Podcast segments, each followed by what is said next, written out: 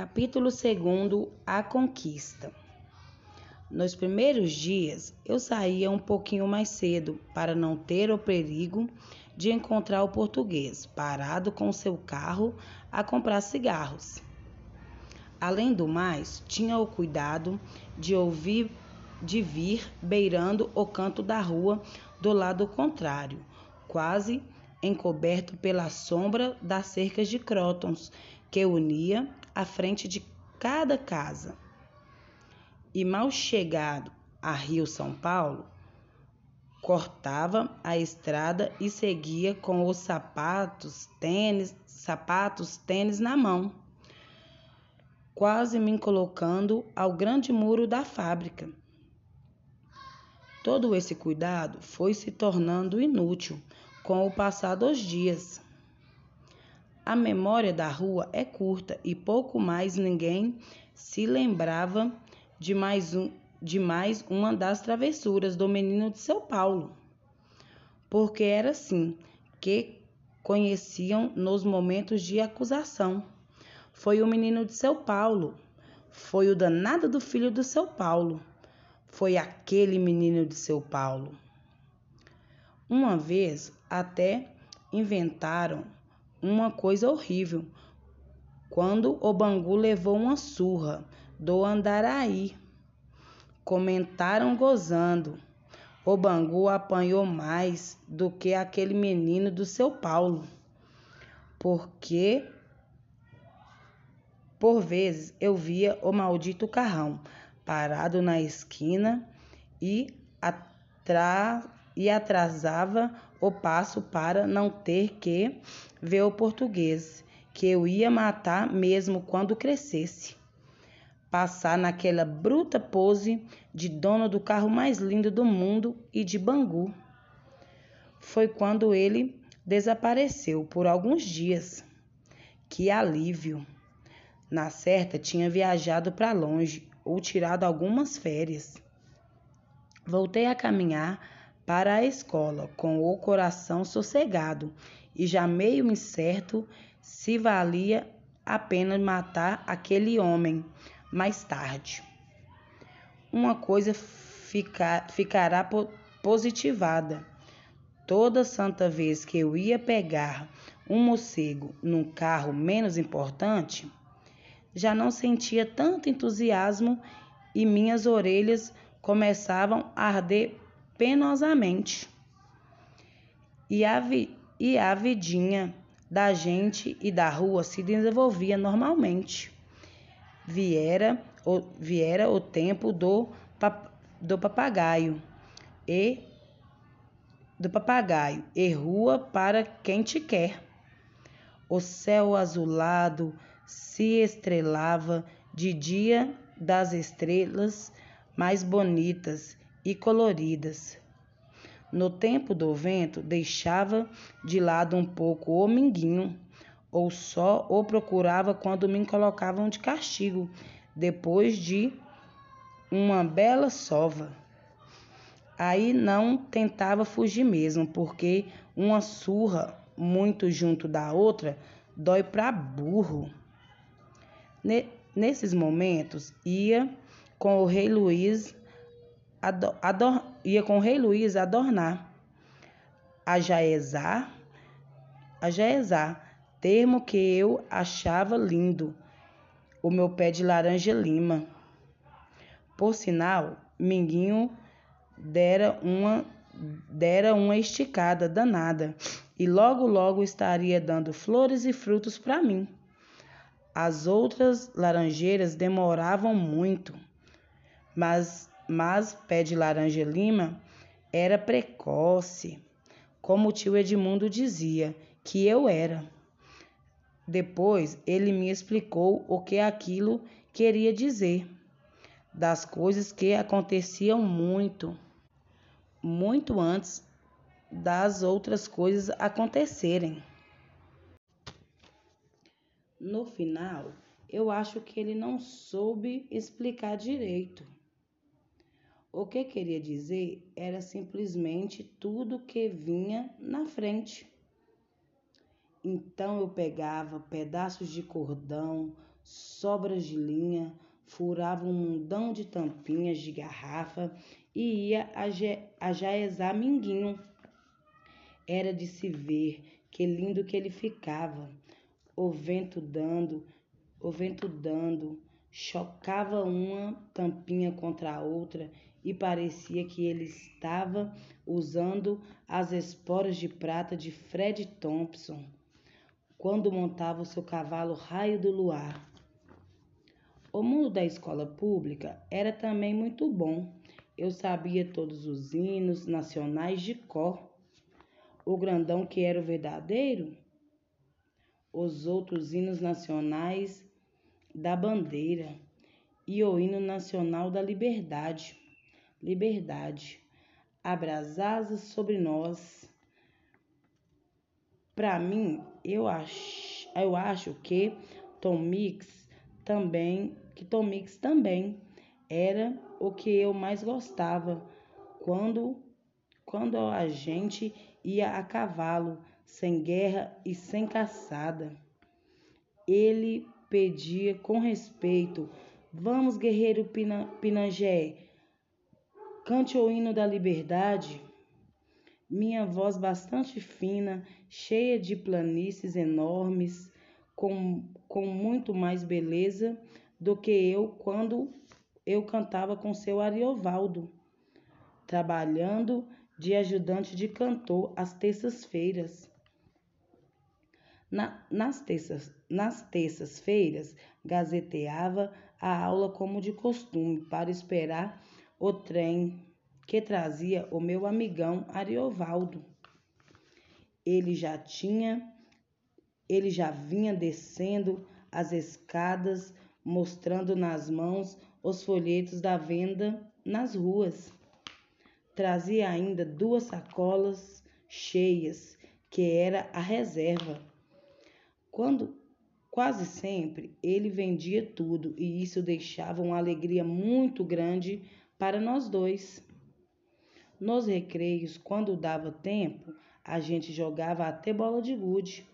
Eu era o que se chamava de rato. Tinha uma pontaria garantida e quase nunca deixava de voltar para casa com a sacolinha sacolejando as bolas, sacolejando as bolas, muitas vezes até triplicadas. A coisa comovente era a minha professora, Dona Cecília Paim.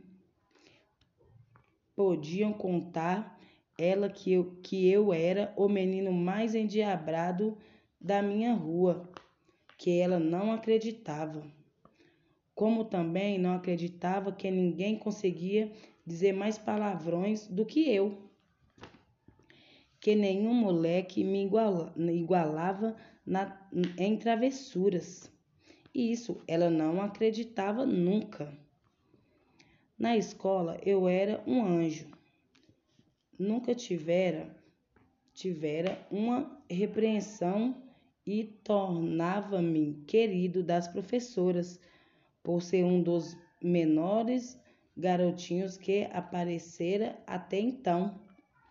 Dona Cecília Paim conhecia de longe a nossa pobreza e na hora do lanche, quando via todo mundo comendo sua merenda, ficava emocionada. Me chamava sempre à parte e me mandava comprar um sonho recheado no doceiro. Ela tinha tamanha ternura por mim, que eu acho que ficava bonzinho só para ela não se decepcionar comigo. De repente, a coisa aconteceu. Eu vinha devagar, como sempre, pela estrada Rio-São Paulo, quando o carrão do português passou bem devagarzinho por mim. A, buzinar, Soou três vezes e vi que o monstro me olhava sorrindo. Aquilo me fez renascer a raiva e o desejo de matá-lo de novo quando ficasse grande. Fechei a cara no meu orgulho todo e fingi ignorá-lo. Pois é, é como lhe disse, Minguinho. E todo santo dia, é todo santo dia, parece que ele espera eu passar e lá vem buzinando. Buzina três vezes. Ontem até me deu adeus. E você? Eu nem ligo, finjo que não vejo. Tá começando a dar medo nele. Você vê, eu vou fazer seis anos e logo, logo estarei um homem. Você acha que ele está querendo ficar seu amigo por medo?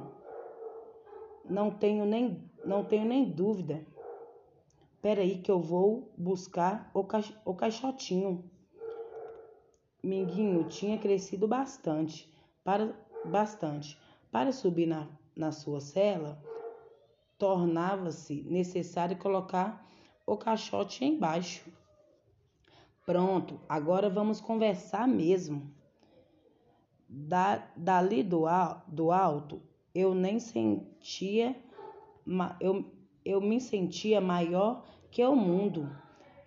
Relanceava a vista para a paisagem, para o capinzal do valão, para os tizios e coleiros que vinham cantar, que vinham catar comidas por ali. De noite, nem bem a escuridão fosse chegando, chegando, outro Luciano vinha dar voos em volta da minha cabeça, toda alegre, como se fosse um aeroplano do campo, das, do campo dos Afonsos. No começo, até Minguinho se admirou que eu não tivesse medo do morcego, porque em geral toda criança ficava apavorada. Aliás, fazia dias que Luciano não aparecia. Por, por certo, arranjará outros campos dos Afonsos em, outro, em outros lugares. Você viu? Você viu, Minguinho? As goiabeiras da casa da nega Efigênia começaram a amarele, amarecer. As goiabas no mínimo já estão de vez. O diabo é que se ela me pega, o diabo é se ela me pega, amiguinho. Hoje já levei três coças. Se eu estou aqui é porque me puseram de castigo. Mas o diabo me deu a mão para descer e me puxou até a cerca de Crótons.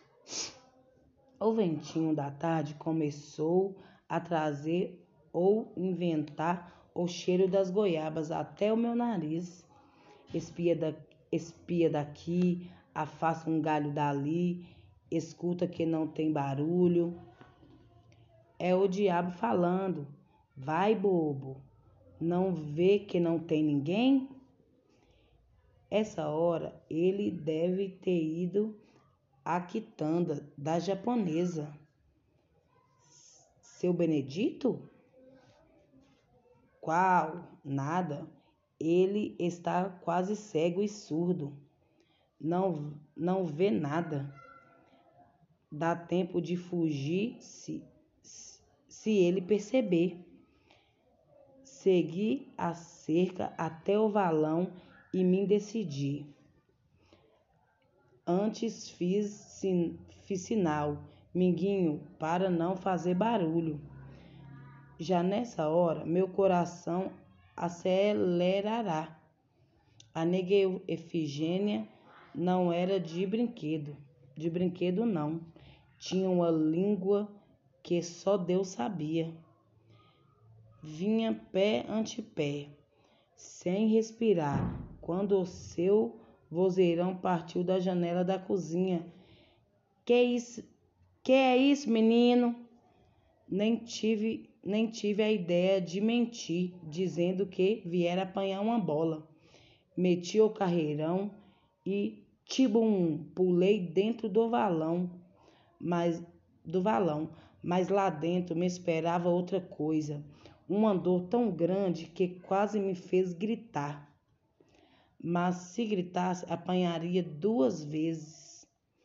Primeiro, porque fugira do castigo. Segundo, porque estava roubando goiaba no vizinho e acabará de enfiar um caco de vidro no, no meu pé esquerdo. Ainda tanto de dor, fui arrancando a lasca da garrafa. Gemia baixinho e via o sangue se misturando com a água suja do valão. E agora consegui, com os olhos cheios d'água, retirar o vidro, mas nem sabia como estancar o sangue. Apertava com força o tornozelo para diminuir a dor. Tinha que aguentar firme. Estava perto de chegar a noite e com ela viriam papai, mamãe e Lalá. Qualquer um que me pegasse me batia. Podia até podia até que cada um me pegasse em três suas divididas. Subi desorientado a barreira e fui me sentar, pulando num pé só, debaixo do meu pé de laranja lima. Ainda doía muito, mas já passará. A vontade de vomitar. Espia, minguinho. Espia, Minguinho. Minguinho ficou horrorizado. Era como eu, não gostava de ver sangue. Quer fazer o que fazer, meu Deus? Totoca bem que me ajudaria, mas onde andaria a essas a essas horas? Tinha Glória. Glória deveria estar na cozinha era a única que não gostava que me batessem tanto. Podia ser que ela me puxasse as orelhas ou me pusesse de castigo de novo. Mas tinha que tentar. Arrastei-me até a porta da cozinha, estudando um meio de, des, de, de desarmar Glória. Ela estava bordando uns panos. Sentei meio sem jeito e dessa vez Deus me ajudou. Ele me olhou e viu que eu estava de cabeça, de cabeça baixa. Resolveu não dizer nada, porque eu estava de castigo. Fiquei com os olhos cheios d'água e fingi Dei com os olhos de Glória me fitando. Suas mãos tinham parado de bordar. Que é, Zezé? Nada, Godóia. Por que ninguém gosta de mim? Você é muito arteiro. Hoje já levei três surras, Godóia. E não, e não mereceu? Não é isso. É que como ninguém gosta de mim, aproveitam para me bater por qualquer coisa. Glória começou a comover seu coração, de 15 anos, e eu sentia isso. Eu acho que é melhor amanhã eu ser atropelado na Rio São Paulo e ficar todo esmagadinho. Aí então as lágrimas desceram em torrentes dos meus olhos. Não diga bobagens. Não diga bobagens, Zezé. Eu gosto muito de você. Não gosta, não. Se sossegasse, não ia deixar.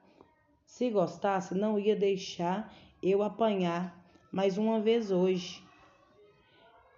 Já está escurecendo e nem vai dar, não vai ter tempo de você fazer alguma travessura para apanhar mas eu já fiz.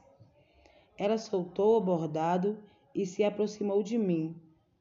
Quase soltou um grito ao ver a poça de sangue que, que envolvia o meu pé. Meu Deus! Gum, o que foi isso? Estava ganha a partida. Se ela me chamava de Gum, era porque estava salvo. me pegou no colo e me sentou na cadeira. ligeiramente, apanhou uma bacia de água com sal e, so, e se ajoelhou aos meus pés. Vai doer muito, Zezé. Já está doendo muito. Meu Deus, tem quase três dedos de corte. Como você foi fazer isso, Zezé? Você não conta para ninguém. Por favor, Godóia. Eu prometo que fico bonzinho. Não deixe ninguém me bater tanto. Tá bem, eu não conto. Como vamos fazer? Todo mundo vai ver seu pé amarrado. E amanhã você não poderá ir à escola. Vão acabar descobrindo. Eu vou à escola sim. Calço os sapatos até a esquina e de... até a esquina. Depois é mais fácil. Você precisa ir se deitar e ficar com o pé bem esticado, se não ir bem esticado, senão isso não dá para você andar amanhã. Ajudou-me a ir capengando para a cama. Vou trazer qualquer coisa para que você coma antes dos outros chegarem. Quando voltou com a comida, eu não aguentei e dei um beijo nela. Aquilo era muito raro em mim. Quando todos tinham chegado para jantar, mamãe deu falta de mim. Cadê Zezé? Está deitado. Desde cedo que ele queixa de dor de cabeça. Eu escutava embevecido, esquecendo até a dor, até o ardor do ferimento. Gostava de está sendo o assunto. Foi quando Glória resolveu tomar a minha defesa. Fez uma voz queixosa e ao mesmo tempo acusativa. Acho que todo mundo anda bate... acho que todo mundo anda batendo nele. Ele hoje estava todo moído. Três surras é demais. Mas é uma mas é um peste mas é, um peste, é uma pestezinha. Só fica quieto quando apanha. Vai dizer que você também não bate nele. Muito difícil, quando muito puxo as orelhas. Fizeram um silêncio e Glória ainda continu, continuou a me defender. Afinal, afinal, minha gente, ele ainda, ele ainda não tem seis anos é levado, mas ainda é uma criança. Aquela conversa foi uma felicidade para mim. Glória, Glória estava angustiada, me arrumando, ajudando a calçar o tênis. Dá para ir? Eu aguento sim. Você não vai fazer bobagem na Rio São Paulo. Não vou não aquilo que você falou era verdade? Era não. É que eu estava muito infeliz pensando que ninguém gostava de mim. Ela passou as mãos nas minhas feridas lavadas e me mandou embora. Eu pensava que duro só seria chegar até a estrada, que quando descalce os sapatos descalce os sapatos, a dor melhoraria. Mas quando o pé tocou diretamente no chão, tive que ir me apoiando devagarzinho no muro da fábrica. Daquele jeito nunca que eu chegava. Aí aconteceu a coisa. A buzina coou três vezes. Desgraçado. Não bastava a gente está morrendo de dor e ele ainda vinha judiar. O carro parou bem perto de mim. Ele botou o corpo para fora e perguntou: Ô pirralho, machucaste o pé? Tive vontade de dizer que não era da conta de ninguém, mas como ele me chamasse de moleque, não respondi e continuei andando uns cinco metros. Ele botou o carro funcionando passou por mim e parou quase grudado ao muro, saindo um pouco da estrada, me cortando a passagem, me cortando a passagem. Então abriu a porta e desceu. Seu vulto grande estava me acuando. É, esta te doendo muito? Está te doendo muito, pirralho? Não era possível que uma pessoa que me batera usasse agora uma voz tão doce e quase amiga. Achegou-se mais de mim e, sem que ninguém esperasse, ajoelhou o corpo gordo e me fitou cara a cara. Tinha um sorriso tão suave que parecia espalhar carinho. Pelo visto, tu te machucastes muito, não? O que foi? Funguei um pouco antes de responder. Caco de vidro. Foi profundo? Fiz o tamanho, fiz o tamanho do talho com os dedos. Ah, isso é grave. E por que não ficastes em casa? Pelo jeito, vai, vais para escola, não? Ninguém sabe lá em casa que eu me machuquei. Se descobrissem, ainda me batiam, ainda me batiam por cima para aprender a não machucar. Vem que eu te levo. Não, senhor, obrigado. Mas por quê? Todo mundo na escola sabe o que aconteceu, mas tu não podes caminhar assim. Abaixei a cabeça, reconhecendo a verdade e sentindo que, por pouco mais, o meu orgulhozinho se espatifaria. Ele suspendeu a minha cabeça segurando o meu queixo. Vamos esquecer uma coisa. Tu já, já andaste de carro? Nunca, não, senhor. Então eu te levo. Não posso, nós somos inimigos. Mesmo assim, eu não me importo. Se tu tens vergonhas, eu te deixo antes da escola. Queres?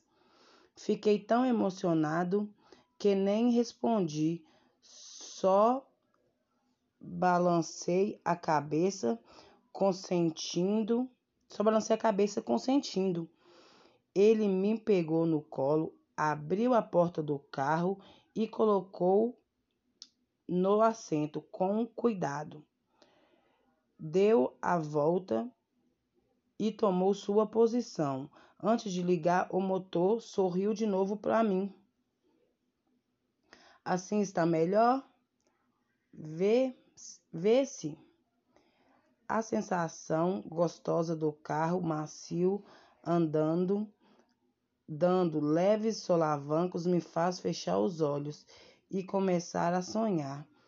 Aquilo era, mais aquilo era mais macio e gostoso do que o cavalo raio do luar de Fred Thompson. Mas não poderei muito, mas não demorei muito, porque ao abrir os olhos, estávamos quase chegando à escola. Já vi a multidão dos alunos penetrando pelo portão principal. Apavorado, escorreguei no banco e me escondi. Falei nervoso. Senhor, o senhor prometeu que parava antes da escola. Mudei de ideia. Esse teu pé não pode ficar assim. Isso pode dar tétano.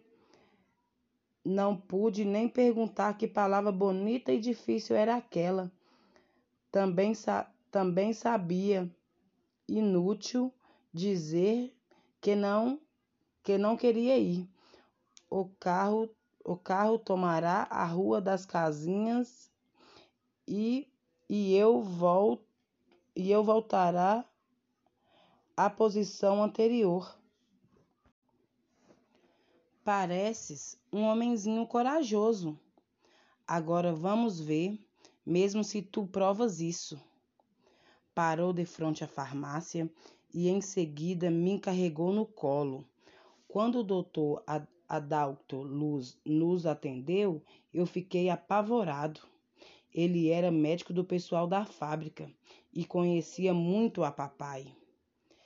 E meu pavor aumentou quando ele me fixou uma pergunta de cara. Você é o filho do Paulo Vasconcelos, não é? Ele já arranjou alguma colocação. Tive que responder, muito embora tivesse muita vergonha do português saber que papai estava desempregado. Ele estava esperando, prometeram muita coisa para ele. Vamos ao que se trata. Desenrolou os panos grudados no, no talho e fez um e fez um, um que, de impressionar. Comecei a fazer um beicinho de choro. Mas o português veio por trás me socorrer. Sentaram-me em cima de uma mesa cheia de, len de lençóis brancos. Uma porção de forros de ferros apareceram. E eu tremia, não tremia, mas porque o português apoiou minhas costas sobre o seu. Capítulo 2 A Conquista Nos primeiros dias eu saía um pouquinho mais cedo para não ter o perigo de encontrar o português parado com seu carro a comprar cigarros. Além do mais, tinha o cuidado de ouvir de vir beirando o canto da rua do lado contrário, quase encoberto pela sombra das cercas de crótons que unia a frente de cada casa. E mal chegado a Rio São Paulo, cortava a estrada e seguia com os sapatos, tênis, sapatos, tênis na mão, quase me colocando ao grande muro da fábrica Todo esse cuidado foi se tornando inútil com o passar dos dias. A memória da rua é curta e pouco mais ninguém se lembrava de mais, um, de mais uma das travessuras do menino de São Paulo. Porque era assim que conheciam nos momentos de acusação. Foi o menino de São Paulo, foi o danado do filho do São Paulo foi aquele menino de seu Paulo. Uma vez até inventaram uma coisa horrível, quando o Bangu levou uma surra do Andaraí. Comentaram gozando. O Bangu apanhou mais do que aquele menino do seu Paulo, porque por vezes eu via o maldito carrão parado na esquina e, atra e atrasava o passo para não ter que ver o português, que eu ia matar mesmo quando crescesse. Passar naquela bruta pose de dono do carro mais lindo do mundo e de Bangu. Foi quando ele desapareceu por alguns dias. Que alívio! Na certa, tinha viajado para longe, ou tirado algumas férias. Voltei a caminhar para a escola com o coração sossegado e já meio incerto se valia a pena matar aquele homem mais tarde. Uma coisa fica, ficará positivada. Toda santa vez que eu ia pegar um morcego num carro menos importante, já não sentia tanto entusiasmo e minhas orelhas começavam a arder penosamente. E a, vi, e a vidinha da gente e da rua se desenvolvia normalmente. Viera o, viera o tempo do, do papagaio e do papagaio e rua para quem te quer. O céu azulado se estrelava de dia das estrelas mais bonitas e coloridas. No tempo do vento, deixava de lado um pouco o minguinho, ou só o procurava quando me colocavam de castigo, depois de uma bela sova. Aí não tentava fugir mesmo, porque uma surra muito junto da outra dói para burro.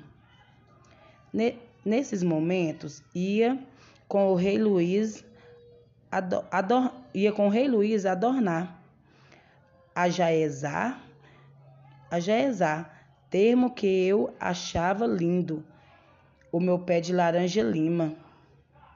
Por sinal, Minguinho dera uma dera uma esticada danada e logo logo estaria dando flores e frutos para mim. As outras laranjeiras demoravam muito, mas mas pé de laranja lima era precoce, como o tio Edmundo dizia que eu era.